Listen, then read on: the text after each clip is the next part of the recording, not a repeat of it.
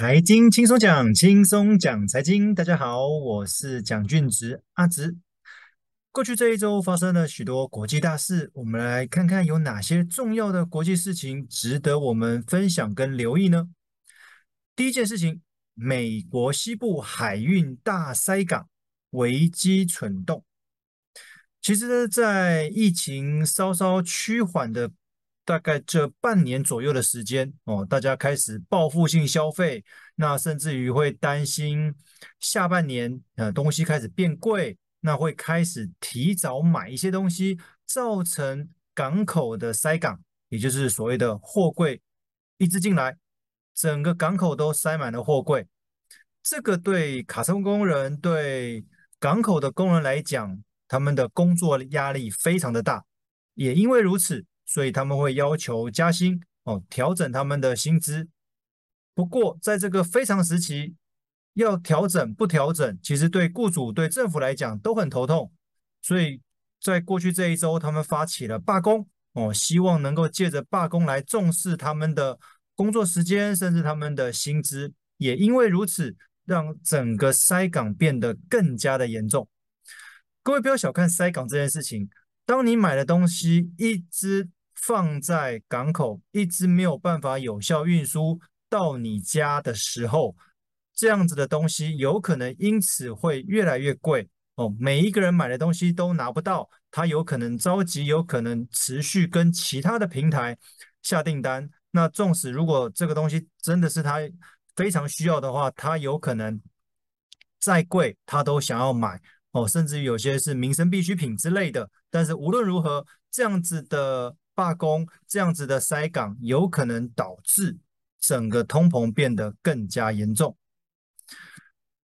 第二件事情，美元强势，全球陷入厄运循环。其实现在记者还蛮会下标的哦。为什么说是厄运循环？在过去这两年，因为疫情，美国无限量印钞，其他大国也跟着印钞之下，其实全球的热钱算是非常的泛滥。那当美国开始透过升息哦，透过缩表把过去的热钱收回来的时候，美元开始跟其他货币比较起来，属于相对强势的货币哦。那其他国家的货币就成了弱势的货币，也就会贬值。其实贬值对世界各国的货币、世界各国的经济不是一件好事。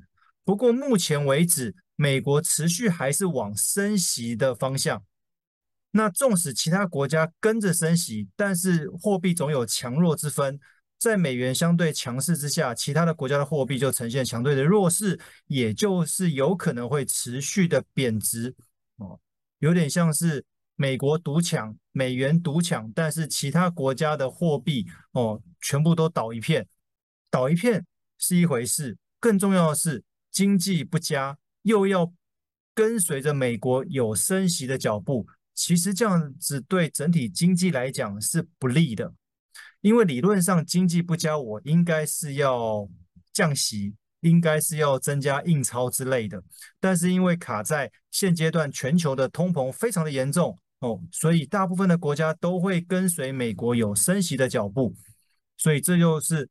会取决于升息的力道，如果升息力道过猛的话，可能会导致经济瞬间反转哦。但是升息的力道如果不够的话，是否就失去了抑制通膨的功能？所以这就是世界各国的央行在头痛的地方。再一则新闻，刚刚讲到通膨，英国的通膨飙新高，将加大升息的力道。其实英国本身的问题也蛮多的哦。近期他们的英国首相强生哦，因为很多种因素被迫下台了。那本身的经济不佳，再加上他们的通膨，他们上个月的消费者物价指数又飙到九趴以上了，所以他们会持续升息来抑制这个通膨哦。不过刚刚也提到了，那通膨抑制如果是单纯透过升息的话，这个只是治标不治本。哦，还是要回到整个疫情的控制，还有俄乌战争什么时候可以停止哦，才能够比较相对有效的把这个通膨压下来哦。不过目前为止，暂时大家都是用升息的方式来看看这个通膨可不可以压下来。再一则也是欧洲的新闻，联合政府撑不下去，必须要提前大选。德拉吉在辞总理，意大利股债双杀，无论是股票或者债券哦，都呈现下跌的。一个国家的经济不佳的话，它的股市、债市可能表现得不好哦。股市下跌哦，很合理。那债市下跌呢，就是对你们这个国家的政府债券哦不信任哦，所以就是把你们债券都卖掉哦。那债券的价格当然就会越来越低。意大利。应该算是欧洲里面它的债务最多的哦。之前在二零一一年的时候，曾经一度认为意大利可能要脱离欧洲哦，因为它的负债实在是太多了。那后来是德国跟法国把它扛下来哦。不过他们也有话讲哦，因为他们会觉得，既然大家都是欧盟，大家都是在这个团队的一份子哦，理论上是应该互相帮忙。但是你意大利本身也不能太夸张哦，借钱借太多哦，消费力道太太强，举债度日太严重。那现在又遇到类似的问题哦，因为整个经济一直不好哦，他们的总理辞掉了，那重新大选，那新上任的一个总理有没有办法解决意大利的负债的问题？有没有办法解决意大利经济的问题？这个我们可能要持续观察。再者跟天然气有关系的，俄罗斯它恢复北溪一号供应天然气，让欧洲松口气。之前战争在讨论的是北溪二号哦，就是俄罗斯直接供应到德国的天然气哦，目前这个是暂缓被切断了。那过去一直早就有的北溪一号，他们现在恢复供应这个天然气，所以欧洲可以稍稍的趋缓哦，因为毕竟说真的。欧洲非常依赖俄罗斯的天然气供应哦。现在夏天或许还好，但是到了冬天可能会更加的依赖哦。所以这边的下一则新闻就提到了，欧盟为了防止俄罗斯在冬天会把天然气给切断，所以呼吁世界各国省一点用。说真的，省一点用这个动作还蛮难的。我们先不讲冬天，先讲现在的夏天好了哦。过去这一个礼拜非常的热。你要大家省一点用，不开冷气，不开电扇，这个太难了嘛。那一样的道理，你今天到了冬天，尤其是欧洲那边会下雪哦，在那么寒冷的气候之下，他们有办法不开暖炉吗？不使用天然气吗？哦，那所以这个要赶快想办法解决。如果今天俄乌战争持续打下去，那欧洲如果都是帮助乌克兰那一边的话，俄罗斯当然有很。明确的理由说我不供应天然气给你，那欧洲生活的民众在冬天该怎么办？哦，所以这也是一个大问题。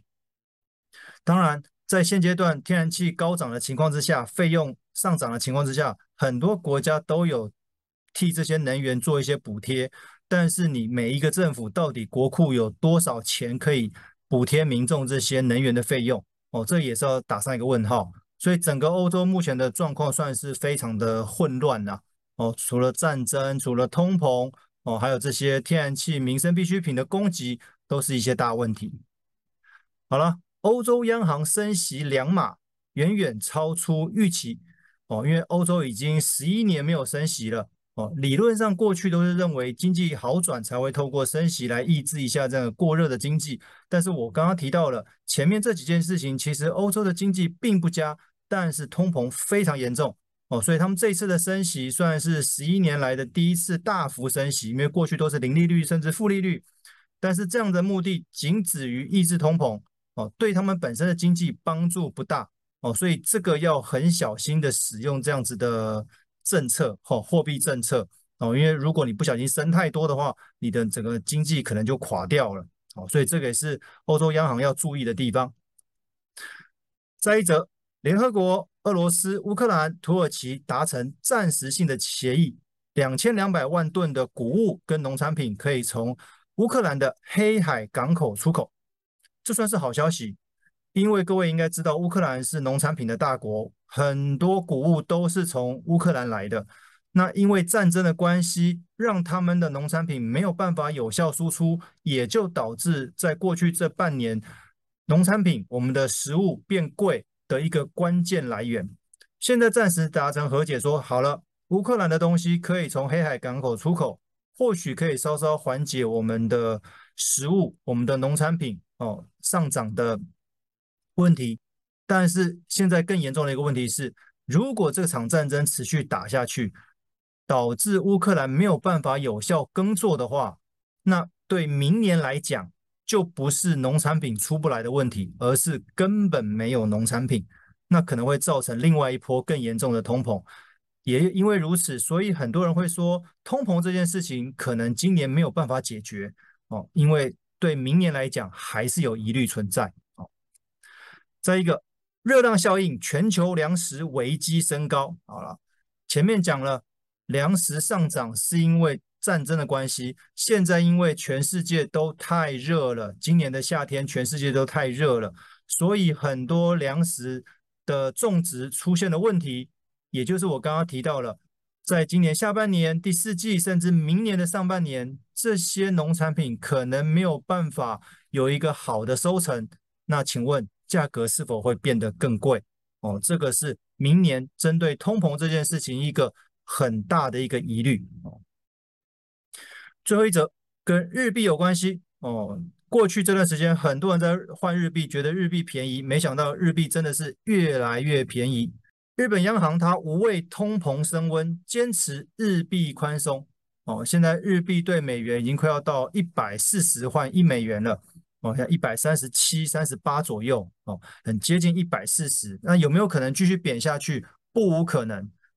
大家都在升息哦，那为什么日币会持续贬值呢？哦，前面也提到了，因为日本觉得他们的经济还不到升息的时候，还不到大幅升息的时候，所以他们还是采取宽松的政策，也没有打算把过去硬的日币给收回来，还是让热钱持续在日本流窜。也因为如此，跟其他国家的货币相较之下，哦，尤其是对美元哦，美元开始升值了，那它就转强，相对的日币就趋贬哦，所以过去这半年其实日币贬的真的蛮多的哦，那也快要创纪录了，那有没有可能继续贬下去？不无可能，因为过去这两年发生的很多国际大事，其实都是以前从来没有发生过的哦，那大家也慢慢习惯了哦，什么破纪录、创纪录的事情，各式各样都有哦，那这个我们也持续追踪，所以。过去觉得日币相对便宜，在换日币的哦，可以考虑分批换。那如果你未来有想要去日本玩的话哦，别不用急着一次换很多哦，因为目前看起来还是处于贬值的状态哦。就日币的部分而言，好，以上就是过去这一周左右哦，从各大报的财经新闻，我揭露出一些重点跟各位分享，希望各位能有一些收获。那今天的分享就到这里，谢谢各位。